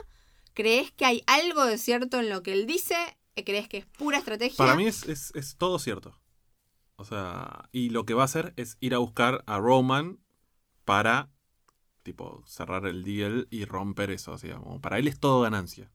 Justamente, él lo que se da cuenta es, Mis hijos son, son- lograron esto, que fue, se me arrebataron Pierce y todo, y bueno, todos ganaríamos, pero ahora están buscando romper este acuerdo solamente para joderme, y lo van a romper, porque son tarados, porque son tarados, básicamente. Y yo soy un, un genio del- de los negocios.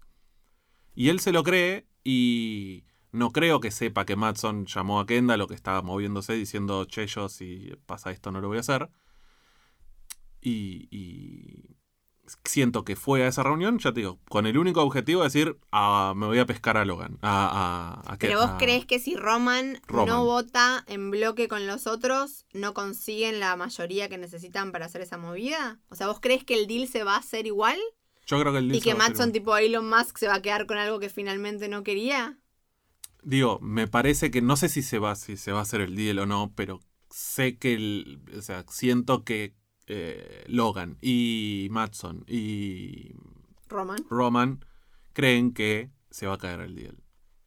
Entonces, si se cae o no se cae, veremos si sucede, digamos. Vamos a ver qué, qué- con qué salen, ¿no? Pero siento que la estrategia de Logan es, voy a- necesito romper a estos pibes un rato para que no me rompan las pelotas y no se me caiga el deal. Y hab- hablando del eterno retorno, ¿no? Y los tropos que Succession repite, ¿crees que el episodio que viene va a ser nuevamente una boda y nuevamente tienen que cerrar un deal? O sea, ¿van a volver a Ah, repetir otra vez, eso? sí. eh, No estaría mal. Para mí no estaría mal. No estaría mal, es como... Algo que hace Funciona, sí. Es, Al mismo tiempo tiene que ver con el tipo de personajes, ¿no? Como que todo el tiempo van a Sí, bodas tienen y cosas. y cosas en, el- en helicóptero. Yo quiero eh, eh, traer algo que la vez pasada cerré con la pregunta de si era una comedia o un drama. sí, Eh, y yo creo que tengo la respuesta, pero la respuesta no es eh, interpretativa del- de, lo que vemos, sino de cómo está hecho. a ver. Em, en, en Estados Unidos hay como algunas reglas de cómo se escribe drama y cómo se escribe comedia. Sí, Eh, los writers' rooms son diferentes y están eh, armados de manera diferente, aunque cada writers' room es único y qué sé yo. En general, los dramas se escriben eh, como cada, o sea, se escaletea en, en grupo en el writers' room y después cada guionista se lleva, o sea, se asigna a un guionista un episodio y básicamente ese guionista es como el papá de ese episodio y lo escribe, ese guionista lleva el nombre de ese guionista, después el showrunner le, le da como el polish final y a veces si sos Matthew Weiner y querés mear arriba el guion, también lo firma junto con el guionista. Sí, eh, y si no, lleva el nombre del, del guionista que, eh, que escribió ese episodio. En cambio, la comedia, como Los Simpsons y como hemos visto, no sé, en un montón de, de- de series o películas que ves cómo eh, se escribe una comedia, es mucho más colaborativo. Y puede haber un guionista que escribe la primera versión, pero después vuelve al room y se va en ronda tratando de lo que se llama top the joke, como a ver quién cuenta un chiste mejor sí. a ver quién tiene un chiste mejor. Y me llama la atención que, por ejemplo, este episodio está firmado por cuatro guionistas, cosa que es algo que no es muy de drama. Claro. Y por otro lado, una guionista contó en el podcast oficial que básicamente estas cosas, viste, que los, son todos one-liners geniales que decís, che, ¿cómo puede ser que a una sola persona se le ocurran todas estas frases geniales? No es una sola persona. No. Hay, por episodio, lo estándar es que el guionista que escribió el episodio sea el productor de ese episodio y va al set a como ser el babysitter de ese episodio. Claro. Bueno, en Suc- Succession, cada episodio tiene dos guionistas en set y cuenta que van con una página llena de one-liners para cada escena y les dan a los actores todas esas opciones por si se les van gastando o por si sienten que alguno les funciona mejor que el otro y cuentan que Kieran Culkin, el actor que hace de Roman, es particularmente virtuoso porque los usa todos, o sea, los va probando todos en diferentes escenas. Pero esto nos dice que la están escribiendo como una comedia. Porque esta idea de tener guionistas que están buscando como chistes mejores, chistes mejores en set, Sí. como que van reescribiendo y teniendo opciones y viendo cuál es lo mejor y como esta cosa tan colaborativo, es una manera de escribir comedia, no de escribir drama, aunque sí creo que es una comedia o una parodia, digamos, Sí. pero con estructura shakespeariana y altamente dramática, digamos. No tiene estructura de comedia. Tiene estructura de drama, pero tiene tono De de, comedia. comedia. y está escrita como una comedia.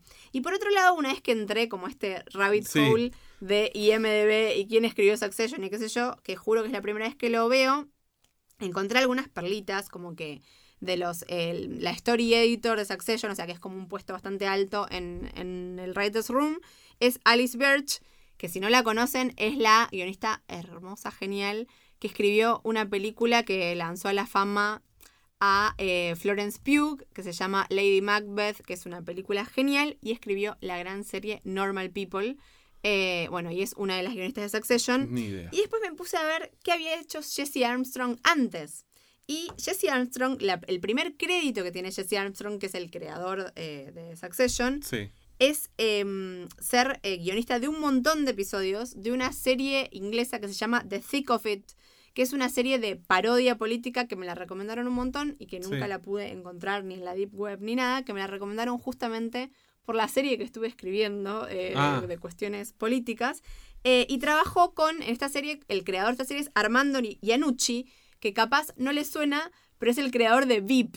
Y después Ah. Jesse Armstrong también trabajó en VIP. Ah, también trabajó en O VIP. sea, y es como algo que si lo ves, ¿no? Como hasta dónde. Entonces yo siento que él le puso en la receta de Succession mucho más patos que VIP, ¿no? Obviamente no es VIP Succession. no, no, no. Pero al mismo tiempo tiene, comparte ADN. O sea, tiene una estructura mucho más dramática, como mucho más Shakespeare, pero, eh, o sea, más Shakespeare que Harold Pinter, pero al mismo tiempo entendés que, ah, ok, viene de ahí Sí. y entendés el tipo de comedia y el tipo de tono. Sí, sí, sí, sí. Bueno, nada, que- quería hacer como ese, esa nerdeada de la, Eh, la. Deep IMDB de los guionistas. Escucha, eh, no, cuando estabas hablando de, de esto, de cómo se escribe en, en Writers, o sea, la, la parte de, de que van los guionistas al set, en, comedia sobre todo, me... Hoy, esta semana vi un video de, de Parks, viste, yo estoy haciendo como un rewatch de, de Parks and Recreation, y hay una escena de, de la segunda temporada donde está mm, Rob Lowe. Sí. Eh, Literally. Literally, sí. Y, y hay una escena muy particular, que es un episodio donde él se enferma y dice, no puedo estar enfermo, me voy a morir, no sé qué. Y hay una escena donde él se, se mira al espejo y se, se mis- o sea, todo muy serio y dice, stop pooping, stop pooping, como deja de cagarte encima. Porque estaba como cagando líquido, no sé qué. Y, y eso es un, un- una línea que es una improvisación de él.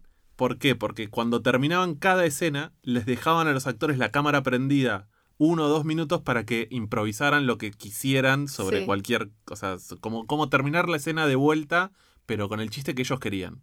Como no guionado, sino, bueno, Sí. hacerlo. Y ese stop pooping es. A él se le ocurrió hacerlo.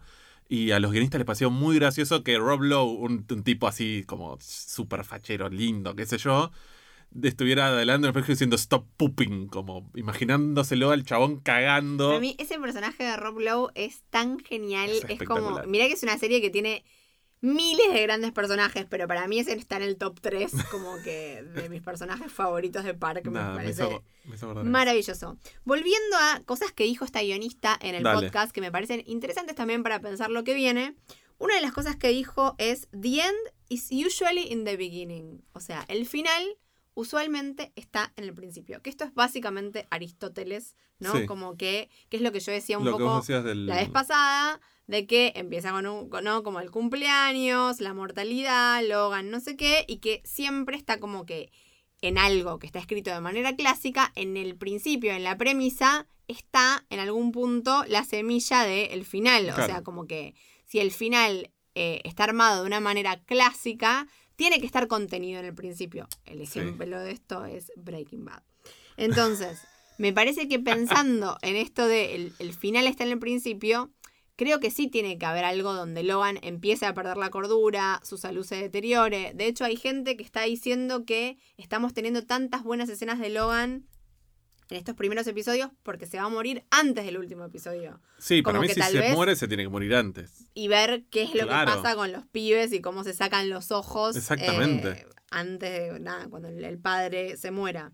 Bueno, más allá de todo lo que dijimos, obviamente que hay un montón de em, buenísimas frases. Hay, de hecho, si pueden googlear directamente el nombre del episodio y phrases, y están todas citadas las grandes frases del episodio.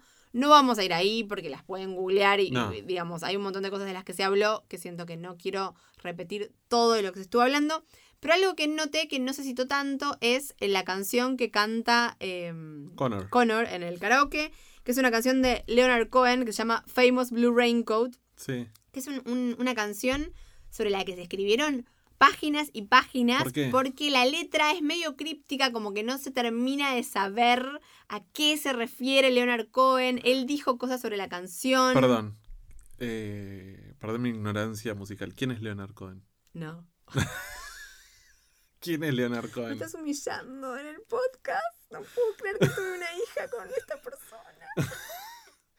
Perdón, vos el otro día. eh, Tremendo, el otro esto día- es tremendo. El otro día se subió el cantante de Mala Fama a cantar con Fito Páez y me preguntaste, ¿y ese quién es? Bueno, es lo Pero mismo. esto es Leonard Cohen. Este es, el, es Hernán Coronel, el cantante de Mala Fama, perdón. No lo puedo creer, o sea, tuve una hija con alguien que no le gusta, no, no le gusta Blade Runner y que me pregunta quién es Leonard Cohen. Bueno, Leonard Cohen, es- esto lo hablamos afuera del podcast, mi vida. Bueno, pero hacemos un resumen, un navío, un mini. Bueno, es, es un, un cantautor como muy, muy, muy famoso. No, evidentemente tan famoso no debe ser. Sí, es muy famoso. Conoces canciones, no sabes que se llama Leonard Cohen. Ah, y bueno, ¿y cómo se llama entonces? Leonard Cohen. bueno, no importa. Nada, esta canción es una canción claramente. em, nada, que googleé la letra, o sea, habla de un triángulo amoroso, de una traición. Es como una canción súper de. ¿Vos la de- depre- Sí, es una Ah. canción. Yo la conocía ¿por porque aparte me da risa cómo, cómo yo em, me puse a analizar la canción y por qué googleé tanto sobre la canción. Porque cuando estábamos escribiendo el, el Presidente 2, Álvaro Brechner me mandó la canción para una escena que teníamos que escribir, que finalmente no quedó ni la escena y nos pasamos días como hablando de la canción y de los personajes y de una profundidad que nunca, digamos, nunca íbamos a lograr. Pero la verdad, gracias Álvaro por, por hacerme escuchar eh, esta canción en detalle porque es maravillosa. Pero me pasé noches en Uruguay googleando interpretaciones sobre Famous Blue Raincoat eh, y me pareció como muy buena que, que elija Connor justo esta canción. ¿Y por qué crees que la eligió? Bueno, porque hab- habla, eh, en principio, bueno, hay gente que cree que es una canción que claramente se la presentó Willa, o sea que, que es una, claro, como que él está recordando algo que compartió con ella, porque no es algo que escucharía Connor, o sea, Connor no escucharía a Leonard Cohen probablemente, Como Eh. yo, digamos, tampoco escucharía a Leonard Cohen. por razones distintas, Ah, sea, digamos. Vos porque escuchás mala fama y Connor porque está viendo si gasta 100 millones en, en tratar de tener el 1% del, del Partido Republicano. Eh, bueno, eh, tu, tu mirada es que ya no estamos pasadísimos de tiempo. No, Porque- sí, qué sé yo. Estamos ya, si, si- si ya llegamos hasta acá. Yo tenía algo que quería compartir Por con, favor. con la audiencia, que es em, también por, por- por motivos profesionales, que es em, la serie que estuve escribiendo, caí en, en algo que es como un paco absoluto, que es que me suscribí a, em, a un newsletter Sí. de una influencer de finanzas. Eh, ¿Qué? Sí, sí, cuando estaba haciendo la investigación sobre la inflación caí en esto y dije, Ah, capaz me trae algo divertido. Y entonces, eh, esta semana mandó algo que dije, tengo que compartirlo en el podcast, que es cinco hábitos de ricos que debes conocer. Dios. Y quiero leer algunos de estos hábitos que me parecen maravillosos porque parece escrito por estos Nepo Babies, o sea, como Claro. eh, cero, cero conciencia social, cero nada. El primero es capacitarse, bueno, ese Sí. eh, más o menos. El segundo es buenísimo. Gastar menos de lo que ingresa. Bien. O sea, em, sí, capaz hay mucha gente que no puede, o sea, capaz hay gente que directamente no le alcanza para llegar a fin de mes, no es que no tiene hábito de rico, no es que no, No. quiere, como... Tu hábito de rico es, es ser pobre. Claro, como, no sé, Claro. gastar menos lo que ingresa, y sí, si podés, ponele. El tercero es planes y objetivos. Hábito fundamental, definir planes y objetivos. Esto nos ayuda a ordenarnos en base a nuestras prioridades para llegar al equilibrio financiero. O sea, en realidad, digamos, si vos te pones... Siento que está a un paso de decir envisionar. Como envisionalo y serás rico, es medio lo mismo. básicamente. El cuatro es una- un llamado a la autoexplotación, buscar nuevas fuentes de ingreso. O ah, sea. No sé si está proponiendo que vendas tu cuerpo o qué, pero es- dice que es fundamental para aumentar nuestro capital. No te la puedo creer. Sí, sí. Eh, y hay algo buenísimo que dice, que lo voy a leer el párrafo. Dice, ¿por qué es importante conocer cómo eh, buscar nuevas eh, fuentes de ingresos? Y dice que podemos generar renta pasiva con Sí. suelo y capital. O sea, ahí ya sos rico. Si Claro. tenés suelo y capital para generar renta pasiva, no entiendo, no es un hábito de rico, no es mi hábito. Siento que esto es- está escrito por los Pero- chicos Roy. Pero me imagino que eso debe ser. Bueno, no sé, qué sé yo. No, no tengo ni idea de qué estás hablando, pero imagino que debe ser algo para gente que, No, no, plata, es como algo ¿no? de Para... divulgación de tipo, vos, cómo ser rico. O sea, cinco hábitos de la gente rica y básicamente como... O sea, yo no leí Es ningún libro. que te explica cómo manejar tus finanzas para básicamente tener más plata. Claro, pero me imagino que debe ser manejar tus finanzas ya una vez que tenés finanzas. No sé, no bueno, sé, me es como que en, re- en realidad el discurso Yo este medio tiktokero Claro, Yo nunca como leí, nunca leí ningún libro de estos de. Tipo de- niño rico, niño pobre, padre, Padre, no rico, sé no sé, no sé cómo son. entonces no sé cuál es la, la lógica. Sí, yo sí tengo, tengo un amigo que, eh, que tiene plata, mucha Que plata. tiene suelo y renta Eh, pasiva. Sí, y mucho suelo y qué sé yo. Y él me dijo una vez una frase, el año pasado me la dijo como, yo lo único que pienso es en hacer más plata. Claro. No, no porque, porque la necesite o porque piense en el futuro, simplemente porque es lo que me gusta hacer, me gusta hacer plata. Eh, cosa que para mí es comple- completamente en el otro completamente, polo. completamente. y, y no lo entiendo, pero a él le sirve, es como su, su, su, lo- su motor en la vida es hacer más plata, está bien, qué sé yo. Mientras lo haga sin Bueno, pero tal nadie. vez tomando, mi- mi- no sé de quién te lo dijo, pero me imagino, pero probablemente eh, también medio Nepo Baby, como que si vos viste que tus padres, que son como tu role model y la persona a la que vos querés impresionar y querés que te ame, lo que quiere en la vida es todo el tiempo hacer más plata, ¿qué vas a querer vos? Hacer más plata, ¿no? Y con esto Claro. podemos Sí, dejar acá, que ya como, bueno, sí, sí, sí. en fin. ¿Querés eh, hacer lo que teníamos que haber hecho al principio? ¿Querés decirle a la gente que nos hable en las redes? y nos Ah, bueno, eh, sí, eh, creo que este episodio estuvo como all over the place, perdón, mucho Sí, sí, entusiasmo, un desorden Este es un- absoluto, un- esto fue un episodio eh, auspiciado por Mariana. completamente ansioso y, y- y perdón, perdón, mi psiquis es así, bienvenides. Está bien. Eh, Perdón, eh, yo al mismo tiempo, como es en la semana de cumpleaños de Mariana, Birthday algo, Week. algo que no vamos a implementar oficialmente, pero hay un montón de cosas que Me dejas hacer. te dejo hacer. Por ejemplo, no vamos a editar nada, no vamos a cortar nada de este episodio. Así como lo escuchan, es como es como estamos mi grabando. regalo de cumpleaños. En Sí. Birthday Week Y lo puedo mismo, decir lo que te se me dejé hablar todo lo que vos querías. Leer hablar. las cosas del, del, coso Sí. de newsletter de Sí, sí, a favor. A favor de todo. Bien, buenísimo. Bueno, eh, muchas gracias por todos los mensajes que nos mandaron.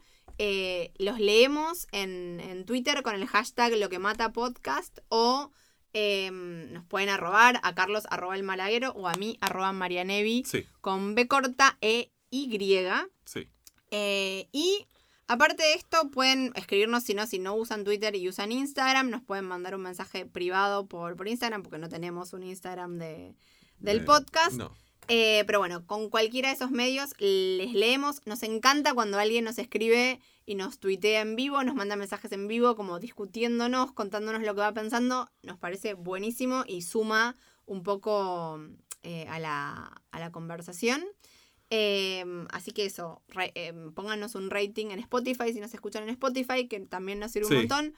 Si conocen a alguien que mire Succession y capaz le copa, Sí. le coparía escuchar el podcast, díganle, porque siempre es más divertido cuando podemos conversar virtualmente con personas. Pero sobre todo el Em, podcast, eh, a la escala que estamos haciendo, se mueve de boca en boca. Así Ujú. que cuéntenle a la gente si van a charlar de... Estoy, estoy mirando esta ¿Alguna serie. vez pensaste lo de boca en boca? Que suena Sí. medio como, qué asco. Sí, además nadie le habla de No es boca. boca a oído, no sería como boca en boca, están la gente como chapando mientras se recomienda. el Ok, podcast. me encanta, me encanta. asco. Vos estás aprovechando, no voy a cortar nada, ¿no? Ok. Bueno, eh, ¿algo más? Me parece que no. Muchas gracias por escucharnos. Nos escuchamos el, el episodio que viene. Una ¿Qué? cosita. Sí. ¿Vamos a hacer un episodio de Tetris?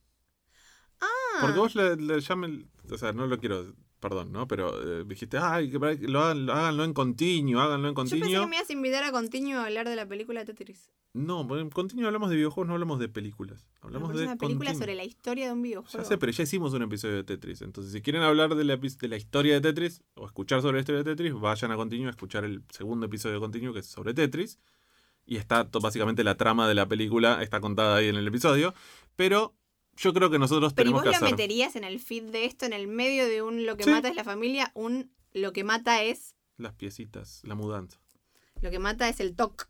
Sería el la- Tetris. la- lo que fuera. La cortina de hierro, todo los que rusos, los rusos que hacen La videojuegos. Unión Soviética. Bueno, lo, lo, lo voy a pensar. En principio, veamos la película y veamos si tenemos algo para decir, porque capaz no, Por ahí no. por ahí no. Bueno, eh, perdón, perdón por extendernos. Adiós, adiós, adiós. Chau, Eh, chau. Nos escuchamos la vez que viene.